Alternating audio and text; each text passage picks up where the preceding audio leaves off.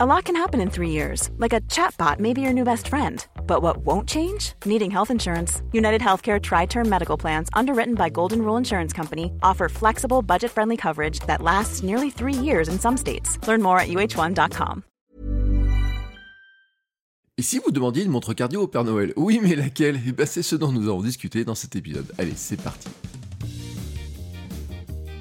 Bonjour, bonjour, c'est Bertrand, bienvenue dans Kilomètre 42, le podcast dans lequel nous parlons de course à pied, de mode de vie sportif et de comment petit à petit hein, nous retrouvons la ligne et nous retrouvons euh, la forme grâce au sport, hein, parce que c'est hein, quand même des, des, points communs que nous avons pour beaucoup, c'est comment nous avons longtemps, longtemps délaissé le sport et comment nous nous y remettons petit à petit et comment nous essayons de progresser. Et dans ces progrès, il y a un outil, un outil hein, qui s'avère probablement indispensable. En tout cas, nous en avons discuté avec mes invités du jour. Car nous en avons tous une pratiquement au poignet, hein, qui nous accompagne dans nos sorties, nos journées, parfois nos nuits, qui savent tout de nos entraînements, qui témoignent de nos courses, qui veillent à notre allure, surveillent notre cœur. Nos montres cardio GPS sont devenues pratiquement indispensables. Même ceux qui disent courir sont en ont une dans leur tiroir et parfois au poignet sur les courses, parce qu'on voit apparaître les traces sur Strava. Mais comment choisir sa montre hein? Si vous regardez les rayons, vous avez bien du mal à choisir. Elles sont plus ou moins grosses, plus ou moins jolies, plus ou moins évoluées. Certaines ont plein de boutons, certaines sont tactiles, certaines ont de la musique, des écrans de couleurs, des notifications, tout un tas de fonctions. En avez-vous besoin ou pas? Telle est la difficulté. Car le choix devient difficile et même si c'est le propre du choix, on voudrait bien se faire un avis. Bah oui, quelle montre je demande au Père Noël? Eh ben, C'est la question toute simple hein, que j'ai posée à mes invités du jour, hein, les experts de domaine, les amis Hermano et Grégory que vous entendez dans le Nakan Podcast, hein, le podcast des sportifs connectés. Les montres et en connaissent tous les secrets, hein. vraiment tous les secrets, ils les testent dans tous les sens. Et donc je leur ai posé cette question simple, mais quelle montre je commande au Père Noël? Et question simple, réponse pas si facile que ça. Nous avons discuté des critères de choix, des différentes marques, de l'évolution des montres, des fonctionnalités euh, qui sont indispensables et puis de celles qui sont finalement des gadgets. Et nous avons aussi discuté bah, par exemple des dernières marques, hein, euh, Coros, Amazfit, hein, qui sont des, des montres aux tarifs très intéressants. Est-ce qu'elles valent le coup? Et puis euh, une question que j'aurais posée euh, est-ce que l'Apple Watch, par exemple, fait partie des montres que l'on peut utiliser pour s'entraîner, pour suivre son entraînement et progresser en course à pied? Voilà, vous connaissez le menu, c'est une euh, discussion assez riche qui dure pratiquement une heure dans lequel on décortique un petit peu hein, toutes, ces, toutes ces montres, hein, un petit peu quels sont les modèles qu'il faut choisir. Euh, vous allez le voir, hein, d'ailleurs, Grégory et Hermano ont un avis très, très net sur le modèle qu'ils voudraient bien eux avoir, quel, quel est le modèle qu'ils vont commander. Et on a parlé aussi de certains accessoires comme les capteurs de puissance, mais ça j'en reparlerai dans un autre épisode. Mais avant de plonger dans ces discussions, je voudrais d'abord vous remercier pour vos encouragements, pour vos messages, pour les mails que je reçois, mais aussi les commentaires.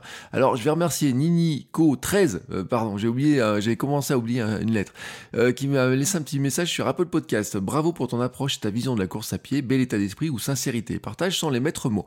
Merci beaucoup Ninico13 pour ton commentaire. Alors, vous pouvez faire de même si vous avez un appareil Apple sous les mains ou un, ou un iTunes qui traîne sur votre ordinateur. Merci en tout cas pour vos commentaires. Hein ça aide le podcast à être découvert, ça aide le podcast à grimper et donc à amener plus de gens, hein, tout simplement, euh, dans le domaine, dans notre domaine de la course à pied. Bon, bien sûr, hein, on peut pas laisser des commentaires partout, mais vous pouvez aussi aider le podcast d'autres manières, par exemple sur Instagram et Twitter, en partageant les épisodes, en partageant des photos de là où vous courez, en écoutant tel ou tel épisode, en me disant ce que vous en pensez. Vous pouvez me mentionner à Bertrand Soulier ou utiliser le hashtag euh, KM42podcast. Et puis moi, je repartage ça. Hein, on fait marcher la communauté comme ça par le repartage et on regarde où nous courons tous. Et en parlant de communauté, je vous rappelle que vous pouvez rejoindre le Hamsters Running Club, la communauté dans laquelle nous discutons de course à pied, nous nous entraînons justement. Cette discussion sur les montres a eu lieu, hein. c'est comme ça aussi qu'est né un petit peu cet épisode. C'était une discussion qui était très riche, mais on discute de plein plein plein de sujets, mais pour savoir de quoi nous discutons, vous devez, vous devez venir dans le Hamsters Running Club, parce que eh ben, tout ce qui est dans le Hamsters Running Club reste dans le Hamsters Running Club, et ce n'est pas un groupe Facebook qui est ouvert au vent de tout le monde, etc. Non, là vraiment, c'est une application séparée, il n'y a pas d'algorithme, il n'y a pas de tracking, il n'y a pas de suivi de ce que vous faites, de ce que vous racontez.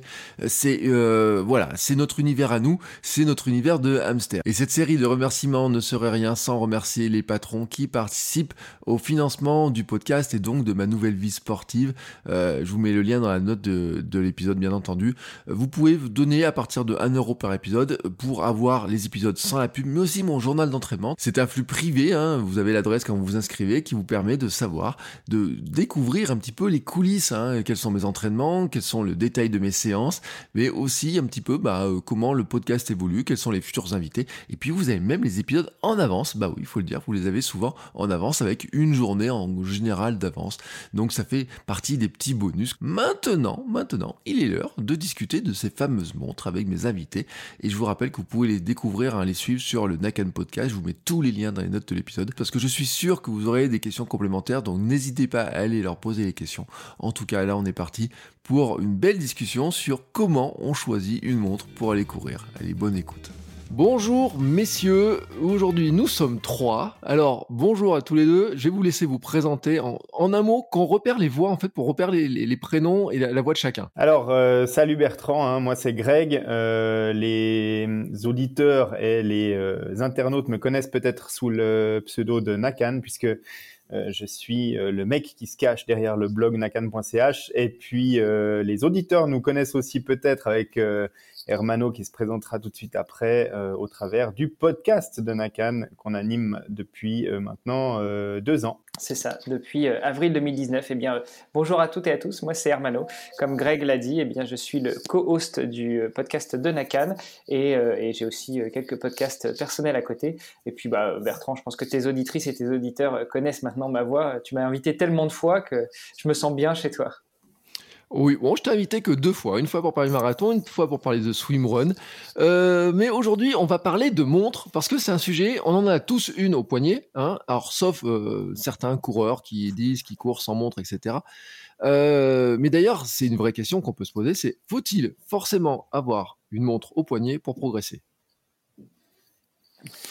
Bah ça, c'est une excellente question. Hein. Je pense que personnellement, je pense pas qu'une montre euh, c'est euh, un gage de progression. Euh, c'est un outil qui va nous permettre de, mieux s'entraîner si on l'utilise correctement, mais encore faut-il l'utiliser correctement justement. Et donc voilà, ça, ça, ça, peut être un outil si on l'utilise bien, mais c'est pas forcément parce qu'on a une montre au poignet qu'on va s'entraîner mieux ou qu'on va devenir plus performant. Et moi, je compléterai en disant qu'on en a déjà parlé dans le podcast de Nakan. Tout dépend aussi euh, si l'on. Euh, enfin, il faut aussi bien être conscient des limitations de certaines fonctionnalités de nos montres, et notamment, je pense à, la natation en eau libre, où euh, tous les constructeurs nous disent que ça marche super bien, mais confère à l'un de nos derniers épisodes, Greg, ce n'est pas forcément le cas. Oui, alors c'est même vraiment, hein, on peut le dire indirectement, hein, c'est que euh, moi, quand je constate que en natation, la mienne, elle fait des virages partout. Alors, bien sûr, Hermano va dire que je nage pas droit. Ça, c'est Je n'ai rien dit, Bertrand. Mais je me suis quand même retrouvé à nager presque 3 km de plus sur le swimrun. Hein. On avait 2 km de 5 et à la fin, au lieu d'avoir 11 ou 12, 13 km à l'arrivée, j'ai 16 km. Donc ça veut dire que elle m'a envoyé quand même partout. Alors pourquoi est-ce qu'une montre GPS comme ça nous envoie partout, sauf là où on est vraiment en train de nager? Bon, la natation en eau libre, c'est euh, euh, une discipline assez compliquée hein, pour le GPS en, règle générale parce que on a des, satellites qui sont à 20 000 km au-dessus de nos têtes, qui envoient un signal qui est quand même à, une intensité relativement faible et qui traverse mal les éléments. Quand on est dans un bâtiment ou quand on est euh, à couvert sous une dense forêt, euh, on, reçoit mal les signaux GPS et une fois que la montre est 10-15 euh, cm sous l'eau, elle reçoit plus rien. Donc ça veut dire que quand tu nages, euh, tu vas avoir un cycle de bras pendant lequel ton bras va sortir de l'eau pendant quelques dixièmes de seconde à chaque cycle et c'est uniquement sur cette période-là qu'elle va pouvoir choper le signal GPS, enregistrer un point et puis replonger dans l'eau. Et donc là, ça devient très très compliqué pendant ce tout petit laps de temps d'avoir une précision suffisante pour enregistrer le point. Donc qu'est-ce qui se passe? Il y a deux catégories de montres GPS. Il y a celles qui sont pas du tout optimisées pour la natation en eau libre. Et donc, du coup, le GPS fait ce qu'il peut, mais c'est en général assez catastrophique en termes de résultats. Et puis, tu as les, catégories qui ont euh, un algorithme spécifique pour traiter le signal GPS euh, quand tu l'utilises dans l'eau. Et puis là, en fait, qu'est-ce qu'il va faire? Il va regrouper les données GPS des X derniers points et puis il va lisser la ligne pour qu'elle corresponde à peu près à quelque chose que tu pourrais avoir nagé. Et dans ce cas, c'est pas parfait, mais c'est un peu mieux. D'accord. Donc ça explique tout de suite, en fait, euh, il suffit par exemple qu'on ait le bras sous l'eau au moment où on devrait euh, faire une, vérification sur le GPS ou des choses comme ça un petit peu trop souvent, et puis elle, fait du calcul, quoi. Hein. Elle, essaye de deviner en fait où on est, quoi. Voilà, c'est ça. Et puis de plus en plus maintenant, euh, les, constructeurs ajoutent des, paramètres au seul cap calcul GPS en fait. Et euh, l'accéléromètre qu'il y a dans la montre, les différents accéléromètres, les gyroscopes, etc., eh bien vont donner une information sur le type de mouvement que tu fais, la direction dans laquelle tu vas, la distance que tu vas parcourir sans même consulter le GPS. Et donc du coup, ça permet d'affiner un petit peu la position et donc d'avoir quelque chose qui est un petit peu euh, plus précis, si on peut dire ça comme ça, même si euh, encore une fois, hein, nager en eau libre et puis regarder sa trace, puis prendre pour argent comptant la distance qu'on a, c'est rarement une bonne idée. Oui, je, dirais la même chose aussi pour la piscine. La preuve, hier, moi, j'ai mal paramétré la distance du bassin pour euh, mon entraînement de natation. Et en une heure et quart, selon ma montre, j'ai fait 4000 mètres. Euh, je vous assure, ce n'est pas le cas. en tout cas, ouais, bon, Hermano, lui, il nage dans des bassins de 150 mètres. Donc, euh, ouais, il, y a des distances un peu bizarres au Luxembourg. mais ça veut dire d'ailleurs, alors ça, ça m'intéresse parce que je pense qu'il y a plein de gens qui se demandent comment ça marche sur. C'est l'accéléromètre qui détermine quand on est dans une piscine qu'on a touché le mur, qu'on part dans l'autre sens. Comment ça marche cette histoire-là en fait? Alors, le GPS est complètement désactivé hein, dans la natation en piscine. Donc, la montre, elle va utiliser uniquement l'accéléromètre et les gyroscopes de la montre euh, pour pouvoir estimer euh, les, déjà les types de mouvements que tu fais, parce que la plupart des montres aujourd'hui vont reconnaître si tu nages du crawl, de la brasse, du dos ou du papillon, ou en tout cas si tu essayes de faire du papillon. Et Ensuite, détecter les virages au mur. Et puis euh, après, tu configures la distance de, ton bassin, la longueur de ton bassin, 25 mètres, 50 mètres, 25 yards ou peu importe. Et puis, euh, lui, à chaque fois que tu fais un virage, bah, il va incrémenter la distance totale de la longueur du bassin. Euh, donc en fait, ça marche relativement bien, pour autant qu'on reste dans le, protocole qui a été testé par la marque, évidemment, lors des, tests. Et puis en général, qu'est-ce qui se passe quand Garmin finalise, par exemple, l'algorithme de son profil de natation ou, Polar ou Sunto ou Coros ou d'autres, euh, ils vont filer la, montre à des nageurs qui vont aller dans un bassin, qui vont tester tout ça. Mais c'est des types qui savent nager, qui font la culbute au mur, qui euh, poussent très fort sur le, sur le mur au moment de la poussée pour reprendre la longueur, etc. Et les algorithmes sont calibrés là-dessus. Et puis si tu donnes euh, ça à quelqu'un qui nage euh, dans une ligne qui est bondée où il y a 30 personnes, où tu dois dépasser à tout bout de champ, arrêter de nager, reprendre la nage, dépasser à gauche, à droite, passer en brasse, en crawl, euh, passer au mur, être bloqué, rester un petit peu au mur, pas pouvoir pousser très fort et repartir, eh ben ton algorithme, tout d'un coup, il va dire que tu as fait 1700 mètres en faisant euh, trois longueurs. Mm. Donc, est-ce que. Alors, c'est là où une question va se poser, parce qu'on a plein de gens qui font plusieurs sports. Alors, on a triathlète, swimrunner, nageur du dimanche, euh, etc. Est-ce que finalement, euh, le critère de suivi de la natation, on doit l'évacuer en se disant, euh, franchement, ça marche pas terriblement, bah, le monde a choisi sur un autre critère que ça, quoi. Bah, écoute, moi je pense que c'est important euh, pour quelqu'un qui fait du triathlon ou de la natation d'avoir des données qui sont fiables pour euh, son entraînement de euh, natation. Et puis c'est pas une fatalité hein, d'avoir des données toutes pourries de sa montre quand on fait de la, natation en piscine. personnellement, j'utilise plusieurs types de montres pendant mes entraînements réguliers et en général j'ai des données qui sont assez cohérentes. Alors peut-être que je suis un privilégié parce que je nage dans des lignes où on est trois ou quatre personnes et puis où je peux faire ma culbute correctement à chaque virage et puis et puis ne pas de devoir euh, faire des dépassements, être bloqué, etc. pendant chacune de mes longueurs. Mais euh, il m'arrive quand même, euh, je dirais dans 80% des cas, d'avoir un décompte à la fin de ma séance de natation qui est parfait, donc qui correspond exactement à ce que j'ai nagé. Ah, tu fais pas beaucoup de battements alors, je pense. Bah, quand tu fais des séances de battement, euh, tu as deux possibilités. Soit tu mets ta montre en pause et puis tu sais que là, elle va pas enregistrer des données. Soit euh, tu as un mode sur certaines montres qui te permet de dire maintenant je me mets en mode drill, donc en mode euh, exercice. Et puis euh, ta montre, elle va être un chronomètre simple pendant un certain temps. Tu vas faire tes exercices, des battements, de la nage à un bras, de la nage point fermé, ou alors des trucs un petit peu bizarres, de la nage avec de la planche, ou alors des, des choses comme ça. Et puis ensuite, quand tu reprends des séries de nage normales, eh bien, tu vas mettre ta montre en disant, euh, bah, tiens, j'ai terminé mes séries d'entraînement, enfin d'exercice, euh, j'ai fait 350 mètres, tu rentres dans ta montre 350 mètres, elle ajoute ces 350 mètres à ta séance et puis elle reprend l'enregistrement euh, automatique. Ça, ça existe par exemple sur les montres Garmin, c'est super pratique quand tu fais beaucoup d'entraînement de battement ou de nage à un bras. Mais bon, c'est vrai que pendant mes entraînements de triathlon, je, je fais pas vraiment ce genre d'exercice. Euh, je fais plutôt de la nage euh, continue et puis éventuellement des séries de, de vitesse, mais pas forcément d'exercice technique. Je sais qu'il faudrait que j'en fasse plus, mais voilà. D'accord. Alors c'est intéressant. Euh, là, on a déjà cité quelques marques et moi j'ai une question. Alors vraiment, vraiment, mais moi je vais faire le néophyte aujourd'hui. Hein. Je vais mettre les pieds. Je connais rien à la technique, etc. Euh, est-ce que franchement, il y a une grande différence entre toutes les montres et toutes les marques? Euh, c'est un petit peu, c'est un petit peu comme quand tu choisis un ordinateur. Est-ce qu'il faut que je prenne un Mac, un PC Enfin voilà, il y a une, déjà une affinité de, au niveau de, de l'interface, euh, de, de l'ergonomie du, du, truc. Si tu as l'habitude d'utiliser une certaine marque euh, depuis un certain nombre d'années, ça va être beaucoup plus facile de continuer sur la marque parce que tu vas trouver plus facilement tes repères, etc., que de changer du tout au tout. Et puis on a aussi le problème de l'historique des plateformes d'entraînement. Donc si tu as euh, cinq ans d'entraînement intensif sur une plateforme euh, type Garmin Connect, Polarflow ou Sunto ou autre, ça va être plus compliqué de passer à une autre parce qu'on sait qu'entre les différentes plateformes, c'est pas souvent évident de, de transférer tout son historique d'entraînement. Des fois, c'est même impossible. Et donc du coup, on n'aime pas trop perdre ces données. Voilà, ça c'est le jeu un petit peu du marketing de fidélisation des clients. Euh, maintenant, au niveau de la comparaison entre les marques pour quelqu'un qui choisirait sa première montre, euh, finalement, il y a, y a quelques marques qui se distinguent par des fonctionnalités qui sont euh, propres à la marque et puis qu'on retrouve pas sur d'autres montres. Mais les fonctions de base, elles sont présentes partout, elles fonctionnent relativement bien sur toutes les marques qui sont présentes sur le marché actuellement.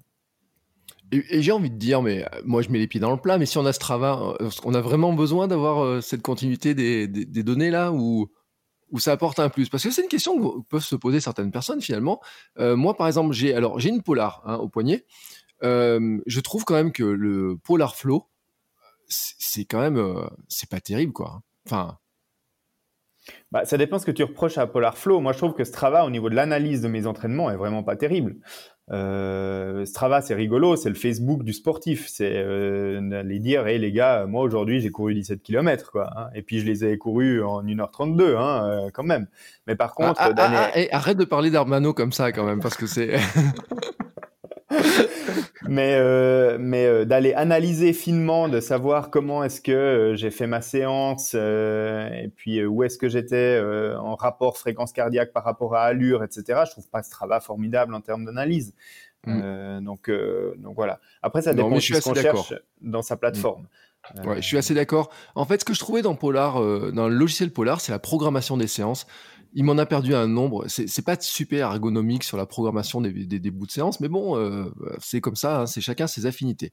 Euh, tiens, tu as parlé tout à l'heure, parce que c'est intéressant euh, cette histoire-là, et puis moi je vois les gamins au club. Il y en a certains qu'on me montre pour suivre leurs entraînements, ils ont choisi une Apple Watch. Alors, est-ce que vous deux là, qui êtes des spécialistes du domaine, est-ce que si quelqu'un vous demande là, comme ça, il dit, je veux commencer à courir, je veux faire des progrès, il vous dit, je vais acheter une Apple Watch, est-ce que vous le vous dites, ben oui, c'est un bon choix. Allez, allez, qui se mouille? Allez, Moi, je vais, je vais déjà donner mon avis. Euh, après, je pense que, que Greg s'exprimera sur la partie plutôt technique. Euh, moi, j'ai envie de te dire que si tu veux acheter une Apple Watch pour faire du sport, euh, les, données qui sont recueillies sont pas forcément mauvaises. Bah, modulo euh, la nage en, eau libre, mais ça, on en a déjà parlé tout à l'heure. Euh, mais à côté de ça, à budget égal, euh, si ce n'est que pour faire du sport, j'investirais pas dans une Apple Watch. Alors après, Apple Watch a d'autres d'autres avantages que n'ont pas que n'ont pas d'autres marques de, montres connectées, même les, plus grands même les, constructeurs qui font des modèles les plus onéreux possibles, bah voilà, Greg, tu, tu, tu, me, je parle sous ton contrôle, mais je ne crois pas que tu puisses, par exemple, parler dans une Garmin ou dans une Coros comme euh, tu peux prendre une conversation dans une Apple Watch.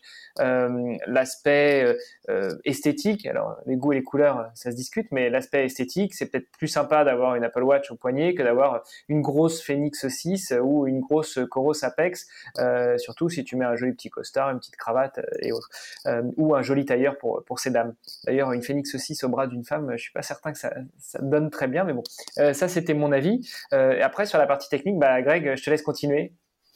Bah, en fait, moi, euh, j'ai envie de dire que l'Apple Watch, c'est une montre qui est particulièrement indiquée pour un, coureur qui cherche une montre très connectée.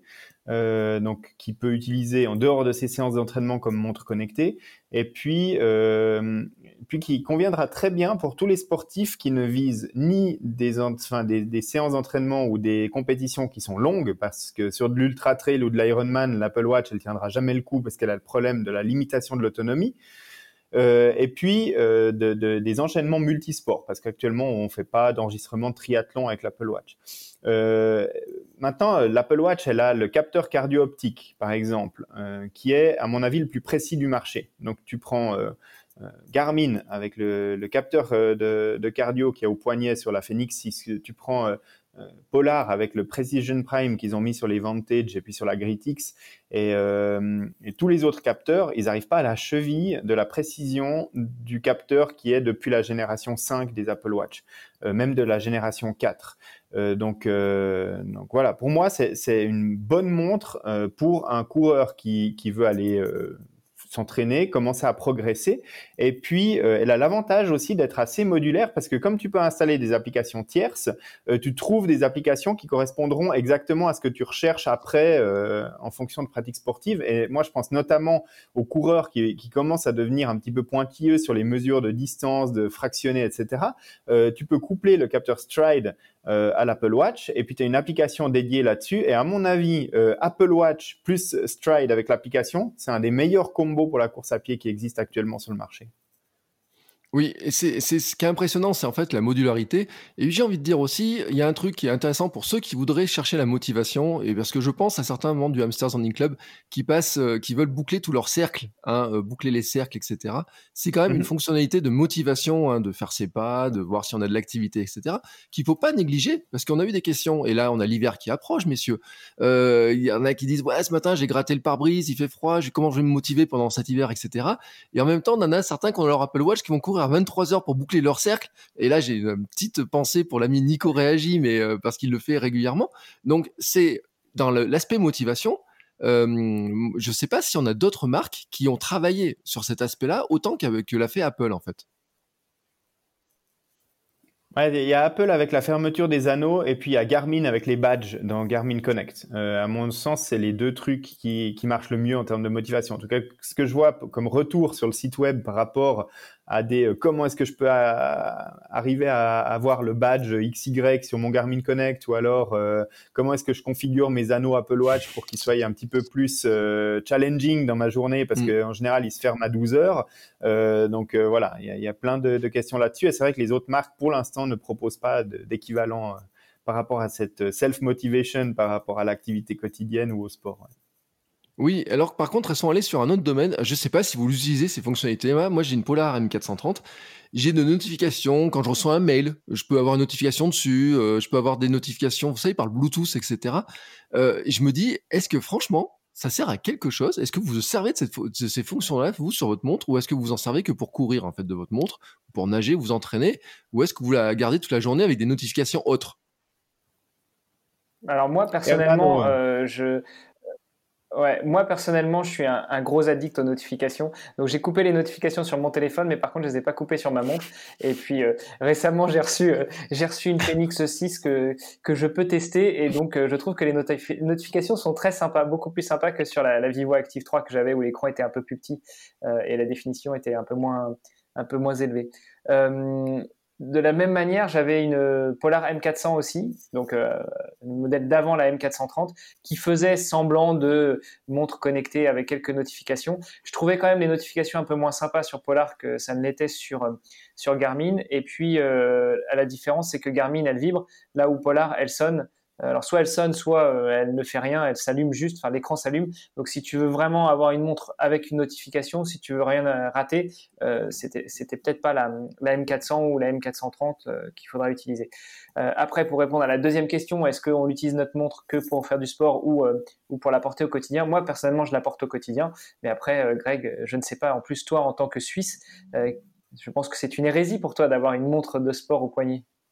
Ouais, non, pas du tout. Hein. Je pense que l'horloger suisse maintenant est en train d'aller dans le mur avec ce déni permanent euh, de, l'importance de faire des montres connectées. Je pense que les gens maintenant veulent des montres connectées et d'avoir juste une montre mécanique qui affiche l'heure, euh, c'est largement has-been par rapport à, la tendance actuelle. Alors, Certes, il y aura toujours des collectionneurs, des amateurs de belles euh, horlogeries qui mettront lors de grandes occasions une montre mécanique euh, haut de gamme, mais par contre au quotidien, euh, bah, comme tout le monde, hein, moi j'utilise les notifications. Alors il y a, un truc qui est assez important, c'est que pour pas être noyé sous ces notifications, il faut vraiment prendre le temps de, sélectionner celles qu'on veut afficher sur sa montre et, celles qu'on veut laisser de côté. Euh, si à chaque fois que je reçois un email, je reçois une notification sur ma smartwatch, euh, bah, je regarde ma montre toute la journée. Hein, ça c'est une certitude. Donc voilà, sélectionner quelles alertes on veut recevoir sur sa montre précisément ça nécessite du temps dans l'application de gestion de la montre, hein, où on peut choisir quelles applications peuvent envoyer des notifications. Et puis ensuite, dans chaque application, est-ce que je vais être notifié pour tout ou rien? Enfin voilà, ça c'est du travail. Mais ensuite, moi, je l'utilise beaucoup. Et quand je, je, reçois une notification sur ma montre, je sais qu'elle est euh, normalement euh, euh pertinente parce que j'ai configuré ça correctement. Et puis ensuite, peu importe le modèle de, de montre que j'ai au poignet. Euh, Hermano, tu parlais de, de, Polar qui affiche des notifications en faisant juste bip bip. Donc ça, c'était vraiment le cas sur la M400 qui avait pas de vibreur. Parce que le, les notifications sont arrivées après la sortie de la montre, mais depuis la M430 et puis les suivantes, euh, il y a un vibreur et il n'y a plus de, de son de notification pour les, alertes sur la montre. Par contre, c'est vrai que Polar, enfin moi c'est toujours la critique que j'ai fait depuis euh, plusieurs années, c'est que leur système d'affichage de notification est assez catastrophique. Et quand je teste une Polar, le premier truc que je fais, bah, c'est tester le truc de notification, savoir s'il a évolué, puis ensuite je désactive parce que c'est tellement euh, frustrant à utiliser sur les montres Polar que c'est presque inutile. Mais euh, voilà. Et puis autre avantage de l'Apple Watch, hein, je reviens par rapport à la, discussion qu'on avait juste tout à l'heure. Euh, maintenant, j'ai une Apple Watch qui est connectée au réseau cellulaire 4G euh, en mode autonome. Et c'est vrai que de pas avoir à prendre son smartphone quand tu sors faire une sortie de course à pied, puis savoir que s'il arrive quoi que ce soit, tu peux utiliser ta montre pour passer un appel ou alors recevoir tes notifications s'il y a quelque chose d'urgent qui arrive, c'est quand même aussi un confort supplémentaire. En tout cas, c'est comme ça que je le ressens, quoi. Oui, parce que c'est un sujet sur lequel je voulais venir aussi, c'est que on a des montres qui font plein de choses, plein de fonctionnalités. Euh, il y a celles qui ont de la musique. Euh, alors, je sais pas où on en est maintenant de celles qui incluent des pistes MP3, etc. Si on peut mettre du podcast dessus, mais euh, je me rappelais à une époque, c'est Tom Tom avait beaucoup communiqué quand même sur cette sur cet aspect-là, hein, qui avait été vraiment les, les premiers. On vient de parler de l'Apple Watch qui est totalement indépendante finalement. Alors, ceux qui ne voudraient pas courir avec un téléphone, qui veulent pas courir avec un lecteur de musique ou quoi que ce soit, finalement, il y a des modèles qui, qui sont adaptés à ça aussi. Hein. Alors ouais, Ouais, TomTom, euh, tu l'as dit, hein, ils étaient les précurseurs euh, et pendant un, certain temps les leaders de la montre qui pouvaient embarquer de la musique en mode autonome et puis euh, lire tout ça à travers un casque Bluetooth. Euh, ensuite, bah, il y a Garmin hein, qui a rajouté ça à quasiment l'intégralité de sa gamme et qui propose ça maintenant sur quasiment toutes les montres qui sortent chez Garmin. Donc tu peux stocker entre, entre 4 et 8 gigas de de musique dedans et puis euh, lire ça avec un, un, casque Bluetooth. Et puis euh, bah, l'Apple Watch, euh, tu l'as dit, elle est montre connectée aussi de Samsung et d'autres donc qui permettent de faire ça. Quand Polar a annoncé très récemment la, la Vantage V2, euh, ils ont mis un accent très très fort sur la musique dans leur teasing. Hein. Qu'est-ce que vous utilisez comme musique? Enfin, qu'est-ce que vous écoutez comme musique quand vous vous entraînez? Euh, Quelle est votre playlist préférée, etc. Et puis, ben, grosse euh, désillusion à la sortie de la montre. En fait, c'est juste une télécommande pour le lecteur de musique du, smartphone. Donc, bon, ben, j'ai trouvé ça un peu dommage d'avoir fait beaucoup de teasing là-dessus, alors que tu sais que tu vas décevoir les gens plus que les surprendre et faire l'effet waouh. enfin, c'est arrivé chez Polar. Mais donc toujours pas de, de dispo de musique en mode autonome chez Polar ni chez Sunto par ailleurs. Euh, on a cité beaucoup de marques de montres euh, différentes. Hein. Alors, il y en a qu'on connaît beaucoup hein, sur le marché. On va quand même dire un mot sur les nouvelles qui apparaissent un petit peu. Alors, euh, moi, je pense à deux marques parce que qui communiquent un petit peu différemment. J'ai vu passer des Amazfit qui là, bon, on est sur du du, chinois, hein, on va dire, très classique. Mais j'ai vu des gens qui en étaient très contents. Alors là, on est vraiment de la montre très entrée de gamme, hein, je sais pas à quel prix ça commence. Euh, et puis du Coros, hein, qui sont, euh, qui, est la marque aussi qui, fait parler et dont tu as beaucoup, euh, beaucoup testé aussi, avec notamment le modèle de la Pace 2 euh, dont on, qui, qui semble séduire, on va dire, beaucoup, beaucoup quand même de personnes, notamment parce que les fonctionnalités pour le prix, ça paraît juste dingue en fait cette histoire-là. Alors ces deux marques-là, est-ce qu'on peut leur faire confiance? Est-ce que ça serait un bon choix maintenant ou est-ce qu'il vaut mieux encore attendre un petit peu? Ouais, alors euh, bah effectivement, hein, ces deux marques qui sont assez dans le vent, surtout pour le, les prix entrée de gamme, euh, on va dire, même si Coros propose une, gamme qui s'étale à peu près sur toutes les gammes de prix. Mais euh, commençons par Amazfit. Donc Amazfit, c'est une filiale, enfin le, fabricant des montres Amazfit, c'est une filiale de, de Xiaomi, donc le, géant chinois de l'électronique à bas coût. alors, qui dit bas coût, dit pas forcément qualité mauvaise hein, au niveau de, de la fabrication et puis de la technique. Hein. On sait que les, smartphones Xiaomi ont un rapport qualité-prix assez incroyable. Au niveau des montres, euh, c'est pas encore au niveau du, marché quand on compare ça à du, euh, à du Polar, à du Garmin euh, ou à du Sunto. Mais franchement, euh, au niveau rapport qualité-prix, quand tu as des montres à, moins de 200 francs ou moins de 200 euros, c'est clair que ça fait, ça fait plus de job que les montres d'entrée de gamme de chez Garmin qui sont à ce prix-là.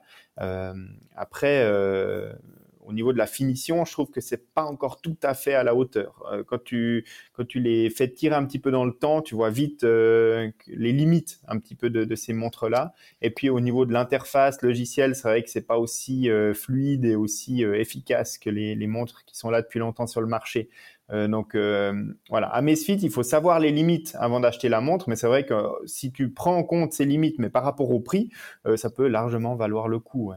Et d'ailleurs, maintenant, ils sont en train de rebrander. Hein. S'il y a des, des, gens qui se, qui se posent la question pourquoi est-ce que ça s'appelle Xiaomi, puis Huami, puis Amazfit, et puis maintenant Zep, donc Z-E-2-P, c'est tout simplement parce qu'ils sont en train de rechanger l'identité de cette de cette filière euh, montre connectée de, chez euh, UAMI.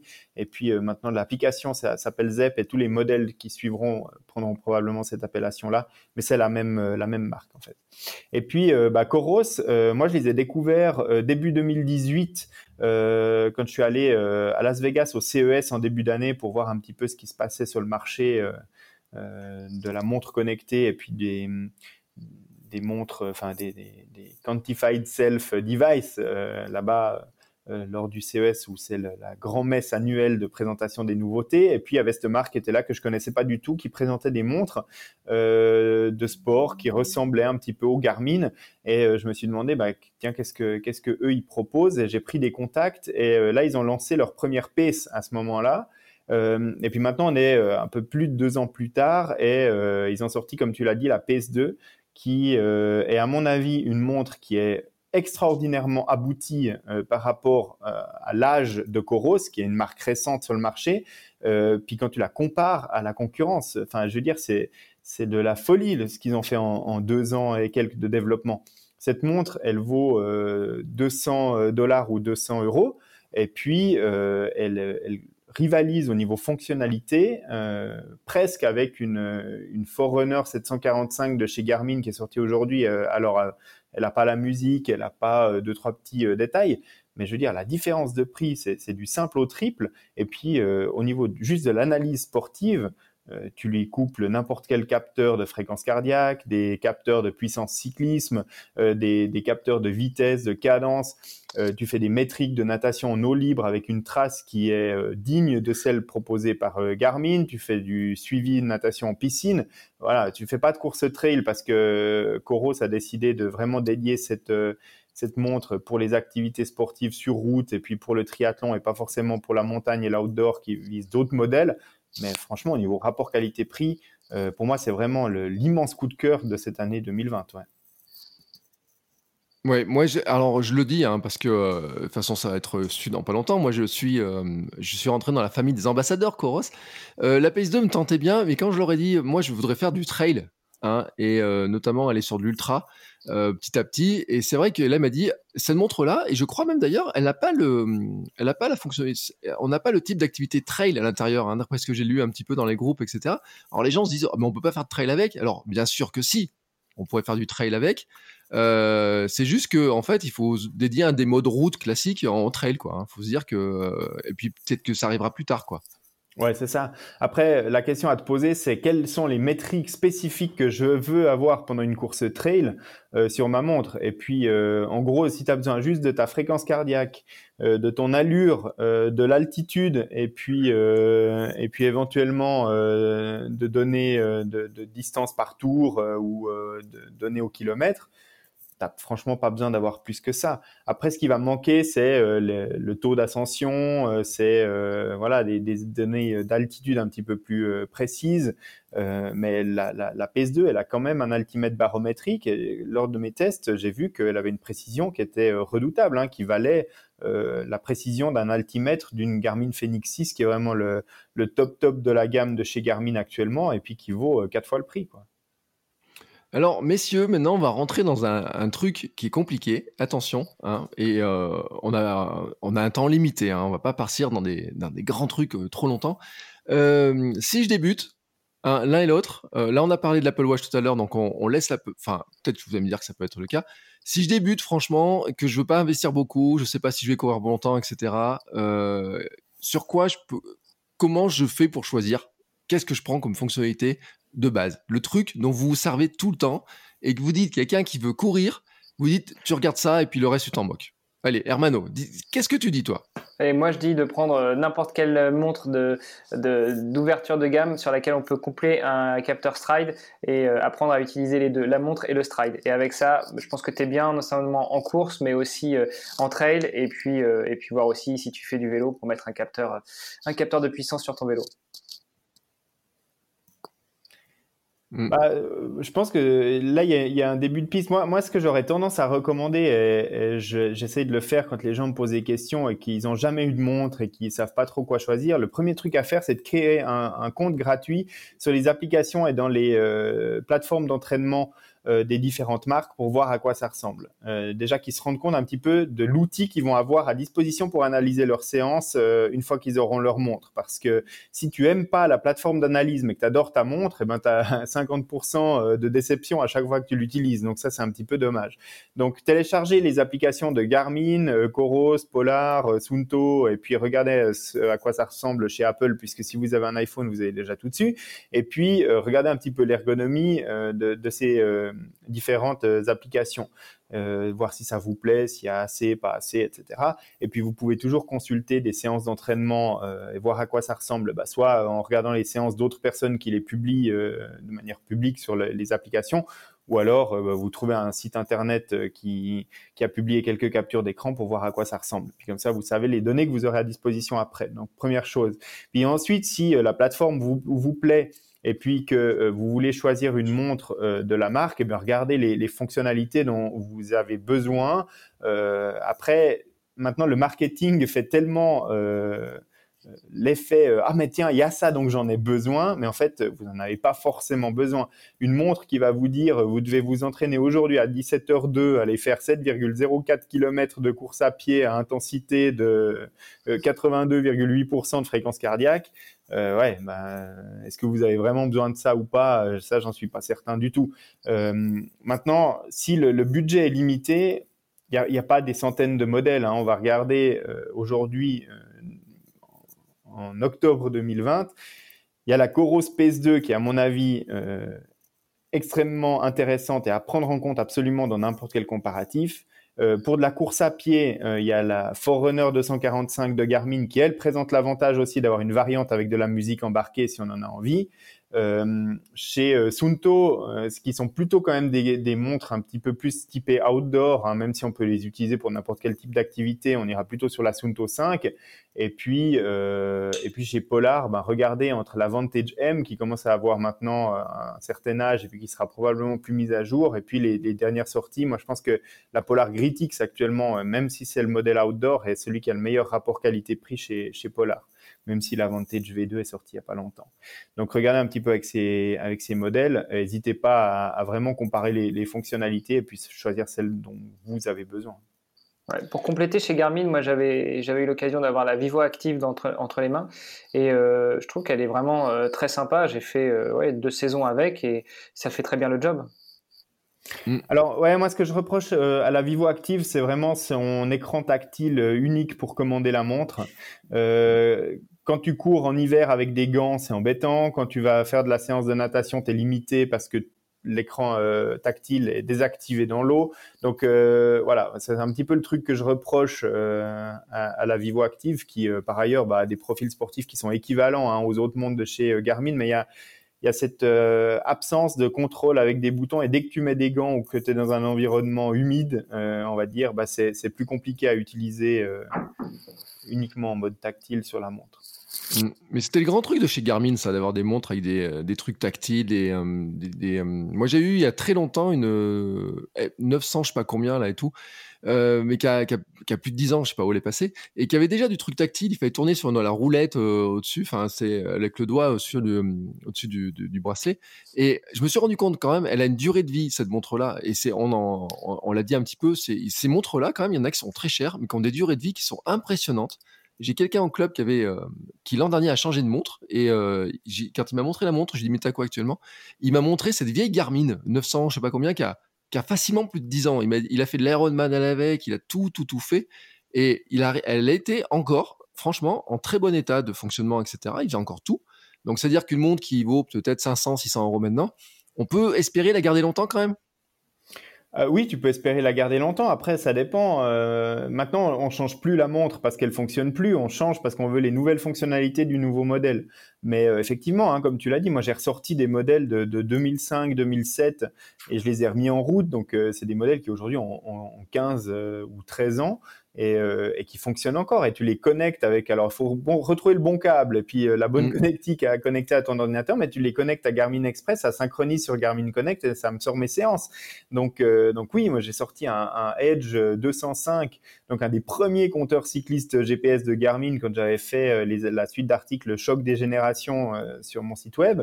Et effectivement, ça, ça continue à synchroniser, ça continue à marcher. Alors, année après année, hein, tu perds un petit peu en autonomie parce que la batterie, elle vieillit, elle a des cycles de charge en plus, etc.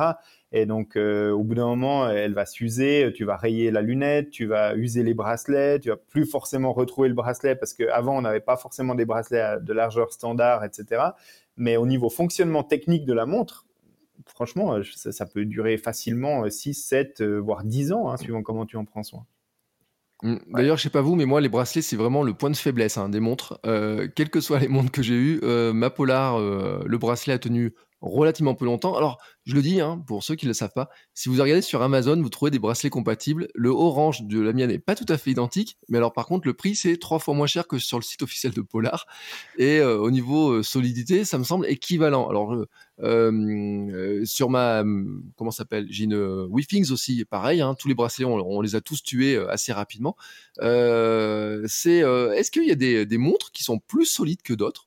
Mais vraiment pour ceux qui, les grands baroudeurs, ceux qui vont faire du trail, etc. bien sûr, il y aura des montres qui seront vraiment adaptés à ceux qui vont faire du, du chemin, de la terre, de la caillasse, etc. Quoi. Alors, il y a maintenant des marques hein, qui, euh, proposent des modèles qui sont certifiés avec certaines normes. Je pense notamment à la, norme STD 810G euh, militaire euh, américaine. Donc, c'est une norme qui tout simplement définit la température de, fonctionnement. Donc, s'il fait moins 50, tu allumes la montre, elle doit démarrer, elle doit t'afficher des données.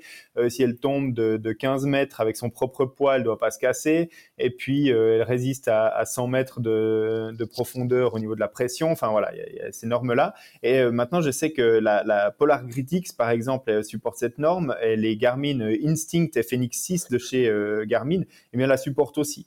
Donc, euh, voilà, tu, tu, sais que tu vas sur une montre qui est quand même relativement solide. Alors après, il y a toujours quelques éléments de faiblesse sur une montre. Hein. Si euh, ta montre vert saphir tombe sur un caillou pointu vraiment sur côté écran, et eh ben, malheureusement, le, le verre saphir, c'est hyper résistant aux rayures, mais à l'impact, ça casse. Donc, il n'y a pas de miracle. Tu vas casser le verre de ta, montre. Et c'est assez compliqué, voire euh, des fois difficile de remplacer euh, la, lunette de ces montres, puisque tout est collé, euh, même l'écran, etc. Donc, si tu es hors garantie, ben, malheureusement, des fois, c'est un peu la peine. Mais voilà, si elle tombe sur le côté ou peu importe, tu sais que ta montre, elle va tenir le coup. Et puis, c'est une sécurité en plus, quoi. Vous en avez cassé des montres tous les deux là, parce que euh, je me dis à force de courir, de faire du vélo, parce que vous êtes en plus des, des, des triathlètes. Donc euh, on se dit en vélo, on se casse toujours la figure. Enfin, surtout le premier jour, on met des pédales automatiques. Euh, oh, ah oui, ah oui, non, c'est vrai, Hermano. J'avais oublié ce détail.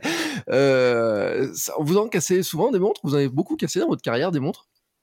Hermano, toi, tu es un spécialiste de la chute à vélo. Alors, est-ce que, à part des clavicules, tu as aussi cassé des montres? Eh ben non, moi j'ai cassé que des clavicules, j'ai pas cassé de montres. Et j'ai même, euh, comme toi, Bertrand, abîmé des bracelets. Et j'ai trouvé encore un meilleur tuyau qu'Amazon, c'est euh, AliExpress. Alors, ça vient de Chine, ça met euh, parfois trois semaines, un mois. Bon, parfois, quand il y a des, des, petits cadeaux qui arrivent de, de, de, Suisse, ça met aussi trois semaines. Mais ça, c'est parce que les douaniers luxembourgeois sont un peu fâchés. Mais mais euh, AliExpress, c'est un bon tuyau, je pense, pour, pour aller chercher aussi des, des, consommables tels des bracelets qui durent pas très longtemps. Et non, j'ai pas cassé de montre, en tout cas pas de montre de sport. Mais d'autres, euh, oui, parce que euh, j'ai un petit souci a priori de, euh, de énergétique dans le bras, et donc les montres, les montres classiques mécaniques, et eh ben j'ai tendance à les dérégler, et puis au bout d'un moment elles s'arrêtent.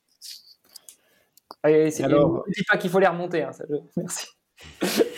Les, bracelets, c'est vrai que pour certaines personnes, ça, devient des consommables, hein, parce qu'il suffit que tu aies la transpiration un petit peu acide qui attaque un petit peu la solidité du plastique, etc. Les, bracelets, euh, c'est connu, et puis bon, bah, il faut vraiment le, compter un petit peu comme les ceintures de, fréquence cardiaque. Hein. Tu sais que la ceinture textile, faut la remplacer euh, de temps en temps parce que elle fait plus bien contact parce que le, truc s'use, hein, c'est normal, un petit peu comme des lacets de chaussures, et, etc. Euh, des, montres, moi j'en ai, j'en ai scratché, euh, rayé et, vraiment abîmé certaines en faisant des chutes à vélo. Euh, J'en ai euh, abîmé aussi certaines en me cassant la figure, euh, en faisant de la rando en montagne et puis en tombant sur des cailloux. Ça n'a pas cassé la montre, mais par contre, ça a des fois rayé l'écran de manière assez importante ou alors rayé la, lunette métallique. par contre, j'ai eu des disparitions de, de montres, de natation en eau libre. une, c'est parce que le, le, système de bracelet s'est ouvert pendant que j'étais en train de nager et en fait, bah voilà, le temps que je réagisse, j'ai vu la montre au loin couler.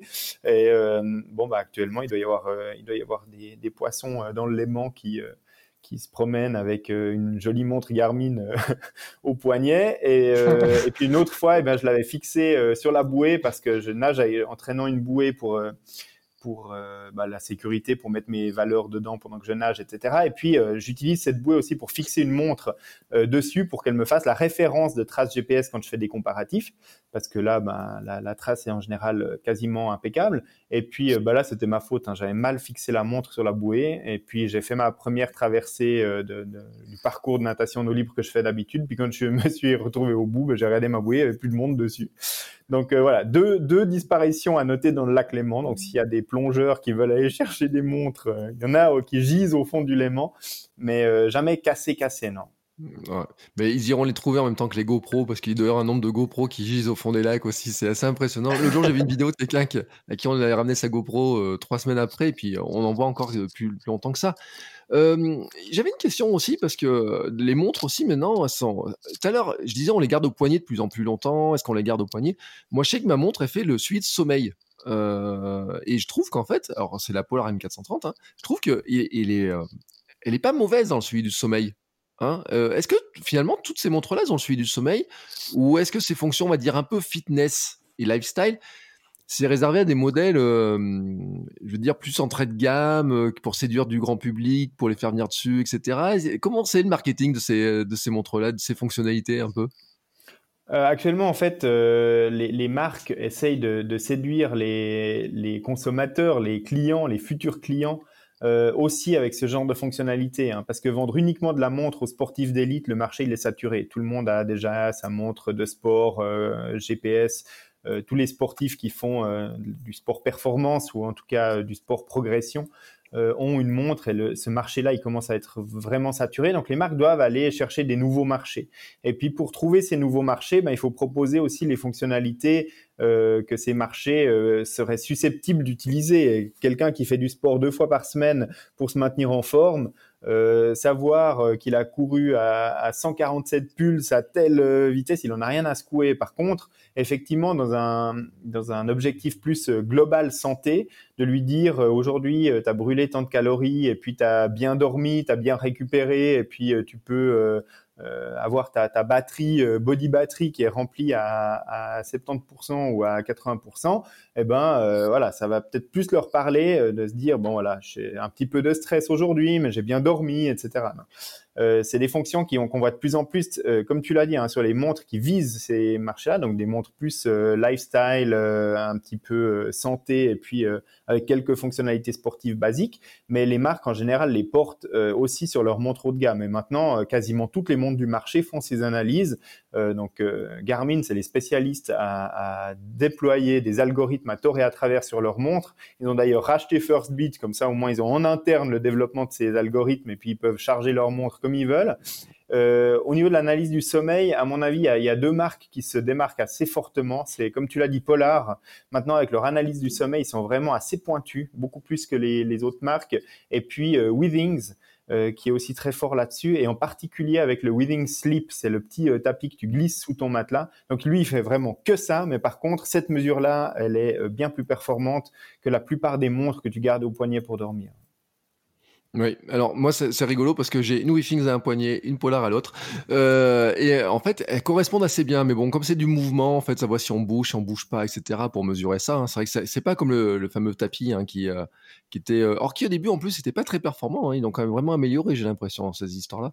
Euh, ceux qui sont vraiment pointus dans le sommeil, je pense qu'il y a des, euh, c'est vrai que c'est une, bonne piste. depuis tout à l'heure, quand même, Greg, tu parles de quelque chose qui est le capteur de puissance Stride. Hein, et il y a plein de gens qui n'en ont jamais entendu parler, mais il y a des gens qui ne jurent que par ça. Notre ami Hermano, euh, t'en as acheté Hermano Non, pas encore. Euh, je, pense qu'il faut quand même faire un disclaimer, hein, Greg. Tu n'es pas sponsorisé par Stride, hein, parce qu'il va en parler, tu, tu l'invites à le faire. Donc, non, non, il n'est pas sponsorisé par Stride. Moi, je suis sponsorisé par personne. ouais, mais c'est intéressant parce que c'est quelque chose, les capteurs, on va dire, c'est du capteur de puissance. Alors, les cyclistes jurent que par la puissance. Euh, en course à pied, on jurait beaucoup par la, par la vitesse, par le cardio, par des choses comme ça, les fameuses VMA, etc. Mais et d'un coup, on a ce capteur-là qui arrive, qui est pas le premier capteur de puissance, hein, il y en a d'autres, hein, etc. Euh, mais on a quand même l'impression que tout le monde est en train de se demander si c'est pas une nouvelle manière de s'entraîner. Alors, est-ce que ça vaut le coup vraiment de s'y intéresser et de se dire si je veux progresser, je dois prendre une montre qui est compatible avec ce capteur? Alors, tu peux progresser en n'utilisant pas le capteur Stride, hein, et puis tu peux devenir un excellent coureur en ne l'utilisant pas. Maintenant, je pense que c'est une métrique qui est très très intéressante pour les coureurs, même, ceux qui, euh, s'entraînent depuis très très longtemps avec la fréquence cardiaque et l'allure, parce qu'elle va faire abstraction de nombreux éléments. Par exemple, avec l'allure, tu sais très bien que si tu cours en montée, en descente ou à plat, tu vas pas baser sur les mêmes notions d'allure. Et ça va être compliqué euh, de t'entraîner pendant euh, deux mois à plat et puis à viser une allure et puis tout à coup euh, partir sur du 5% et puis te dire maintenant, je sais exactement l'allure cible que je vais courir. la fréquence cardiaque, il y a d'autres problèmes. Il y a, la, il y a la dérive cardiaque. Si tu cours un marathon, tu sais très bien que à intensité ressentie égale, tu vas partir sur ton marathon, ta fréquence cardiaque sera pas la même au kilomètre 5 qu'au kilomètre 35, même si l'intensité, elle est parfaitement linéaire, euh, parce qu'il y a cet effet physiologique de la dérive cardiaque où ta fréquence va euh, varier euh, plus l'effort se prolonge. Et puis, il y a aussi le, le délai d'analyse de, la fréquence cardiaque. Si tu pars pour faire un 200 mètres très rapide sprint, tu, tu, vas te mettre à courir très vite, puis ta fréquence cardiaque, elle va monter progressivement, et puis au moment où tu vas t'arrêter de ton 200 mètres que tu as fait à fond, elle va redescendre progressivement. Ce sera pas instantané. Donc il y a, toujours cette petite, euh, ce petit délai euh, qui euh, rend difficile l'analyse sur des séances très courtes. la puissance de course à pied répond à ces deux problématiques dans le sens où tu peux courir en montée, en descente ou à plat. la puissance, elle reste constante par rapport à l'effort que tu fournis. Donc ça, c'est très intéressant. je vais pas aller plus loin dans la description de la puissance parce que ça prendrait énormément de temps, mais je pense que c'est des notions qui sont très intéressantes pour un coureur à pied aujourd'hui. Et puis le capteur Stride, comme tu l'as dit, il a un autre immense avantage, c'est qu'aujourd'hui, euh, la plupart des coureurs se basent sur les données GPS de leur montre. Et puis ils se disent, maintenant ma montre me dit que je cours à 4,45 au kilomètre, alors qu'en fait, tu es peut-être à 4,30 ou tu es peut-être à 5 minutes au kilomètre. Mais à l'instant précis, le GPS de ta montre, il a donné 4,45 mmh. et si tu te bases là-dessus euh, pour, euh, pour faire ton allure sur un marathon, euh, tu, peux aller droit dans le mur parce que euh, les, données GPS, eh bien malheureusement, elles ont euh, parfois au niveau de l'allure instantanée du, du 20% d'écart. Et l'allure qui est mesurée par un stride, elle est redoutablement efficace. Pareil pour la distance. Donc ça, ça, améliore considérablement les données d'allure instantanée et de distance aussi qui sont disponibles sur ta montre quand tu couples le capteur stride. qui est, euh, bah, pour les gens qui ne le connaissent pas, un, petit euh, capteur, euh, comme un capteur de foulée qu'on va fixer dans les lacets d'une des deux chaussures, et puis qui va analyser tout simplement la foulée.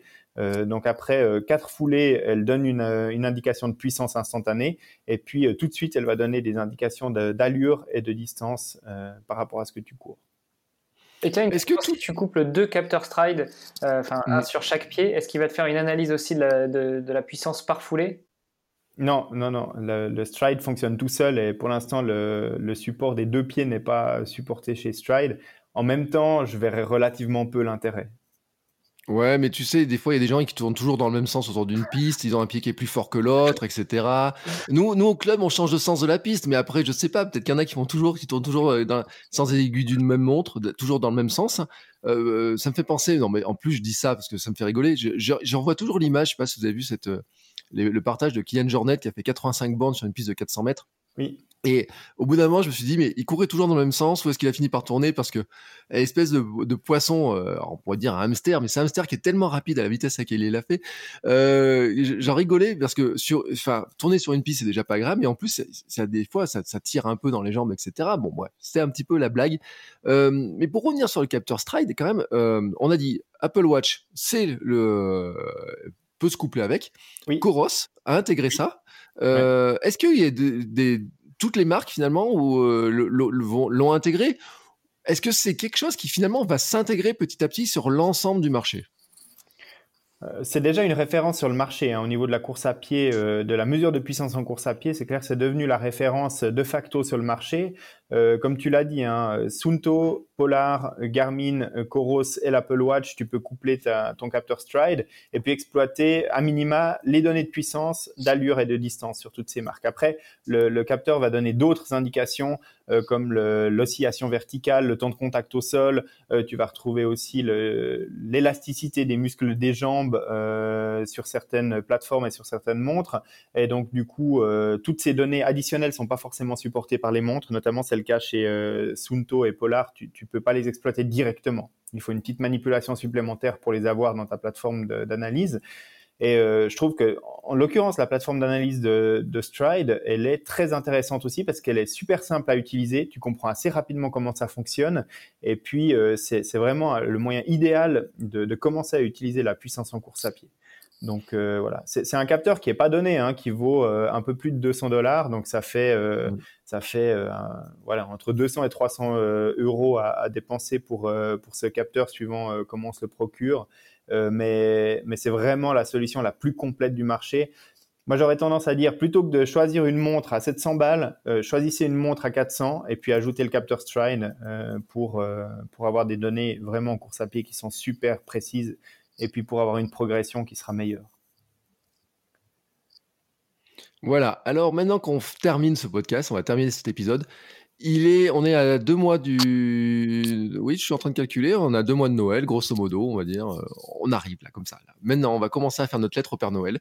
Euh, quel est Alors, bon, problème, c'est que j'ai l'impression que vous avez. Euh, bon, Greg, il est bien équipé, hein, mais c'est ça les spécialistes. Mais on va dire là, tout de suite, comme ça, vous écrivez votre lettre au Père Noël et vous dites Je voudrais une montre. Quel est le modèle que vous mettez, que vous demandez au Père Noël pour mettre sous le sapin? Allez, Hermano. Bah écoute, euh, moi j'avais envie de te dire une, Garmin Phoenix, euh, une Garmin euh, Vivo Active il y a quelques semaines, et puis là j'ai reçu une Phoenix 6 et, et bah, une Phoenix 6, ça me va très bien. Alors c'est un, peu cher, mais Père Noël il a du pognon, donc si, si, je devais me faire offrir quelque chose ou offrir quelque chose, ce serait une Phoenix 6. Avec un capteur de puissance donc Ah bah évidemment, évidemment, avec un capteur de puissance, avec un chargeur aussi, un câble pour recharger, c'est pas mal. On a perdu ah. Mano. On a perdu Armano. Allô? Ah, il est de retour. Ah, je suis revenu. Oui, et donc avec un capteur de puissance, je disais Hermano. Oui, je disais oui, avec un capteur de puissance et avec un câble pour recharger la montre. Ça peut servir aussi. et oui, c'est un truc dont on n'a pas parlé d'ailleurs hein, pour ceux qui font du trail et de l'ultra, hein, la capacité de recharger les montres en courant, hein, ça fait partie aussi des, critères qu'il faut regarder. Mais Bon, ceux qui vont sur l'ultra en général, ils ont quand même plus d'expérience. Ils ont, euh, quand ils commencent à s'intéresser à ça, ils ont déjà une montre ou deux, etc. Ils ont déjà testé les choses. Mais ça fait partie des critères aussi, de savoir si on peut recharger la montre en courant, si on doit embarquer une batterie, comment on peut le faire. Greg, toi, ta montre que tu mets sous le euh, sapin de Noël? Bah écoute, si c'est pour quelqu'un qui fait un peu de course à pied ou qui veut commencer le triathlon et puis euh, et puis avoir des données qui sont précises et, et puis qu'il n'y a pas un budget illimité comme Hermano peut se le permettre pour commander sa Phoenix 6 avec tout son barda d'accessoires, moi je dirais que la Coros Space 2 euh, qu'on trouve malheureusement encore difficilement hein, sur le marché européen, mais on peut le commander sur, la commander sur coros.com finalement mmh. avec les frais d'importation, ça revient pas à être tant plus cher que ça que de la commander euh, euh, en euros. Euh, avec un capteur Stride, euh, je pense que c'est vraiment le meilleur compromis. Pour les, coureurs à pied, les triathlètes en tout cas, Coros PS2 plus capteur Stride, sera bien plus précis et efficace pour analyser ces, sorties de course à pied, de vélo et de, natation qu'une montre plus chère mais sans le capteur Stride. Et eh ben voilà, je crois qu'on sait à peu près tout. Hein. Il y a énormément de choses à dire sur les montres. On pourrait en faire encore très très long hein, parce qu'il y a tellement de choses à dire sur. C'est un univers qui est quand même alors, c'est un truc geek, hein, soyons honnêtes, hein, il y a plein de geekeries autour des montres, etc. Moi qui ai eu longtemps un blog où je testais, euh, je comparais mon iPhone avec les montres, savoir lequel était le plus précis, etc. C'était assez incroyable. Mais c'est vrai que c'est un monde hein, dans lequel il y a plein de petits détails et il y en a qui sont férus de ces données-là. Il y en a qui ne les regardent pas du tout. Euh, c'était une discussion qu'on a eu dans un épisode précédent sur euh, avec, euh, je pense à Antoine Miel notamment, qui disait que lui, il courait sans montre et que ça lui allait bien et que il était comme ça. Euh, ce que disait aussi d'ailleurs, hein, euh, pour revenir sur Kylian Jornet, hein, qui a dit dans des épisodes qu'il courait aux sensations et sans montre à un moment donné. Bon, sauf ce jour où il court sur la piste où il a bien besoin de mesurer quand sauf depuis qu'il est ambassadeur Sunto où il peut plus trop se dire ce genre de choses, mais on sait que Kylian il court sans montre. Ouais. Euh, et, en plus, alors il y aurait des trucs. En plus, maintenant il y a les montres solaires. J'ai vu, euh, c'est François Daen qui est, euh, qui est, ambassadeur, je crois, ou je sais plus lequel.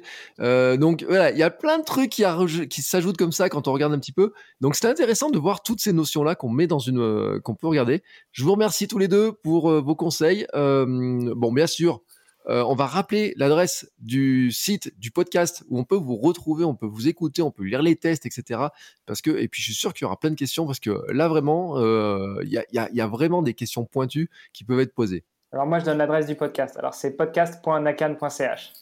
Voilà. Bah, depuis le site podcast.nakan.ch, vous trouvez un lien euh, vers nakan.ch. Et puis sinon, bah, il suffit d'enlever le podcast qu'il y a devant, puis vous arrivez sur le site où il y a les tests. Quoi. Exactement. Eh bien, c'est parfait. Merci beaucoup à tous les deux pour tous ces conseils, pour tout euh, et pour tous ces, petites astuces et conseils.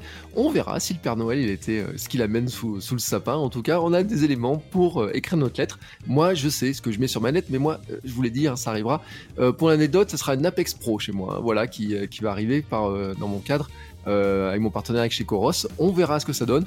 Euh, en tout cas, euh, ça, j'en reparlerai prochainement et je ferai des tests hein, sur la, chaîne, etc. pour en parler très prochainement. je vous souhaite à tous une très belle journée, à tous les deux une très belle journée, une très belle continuation. à très bientôt. Merci, beaucoup. À bientôt. Ciao, ciao.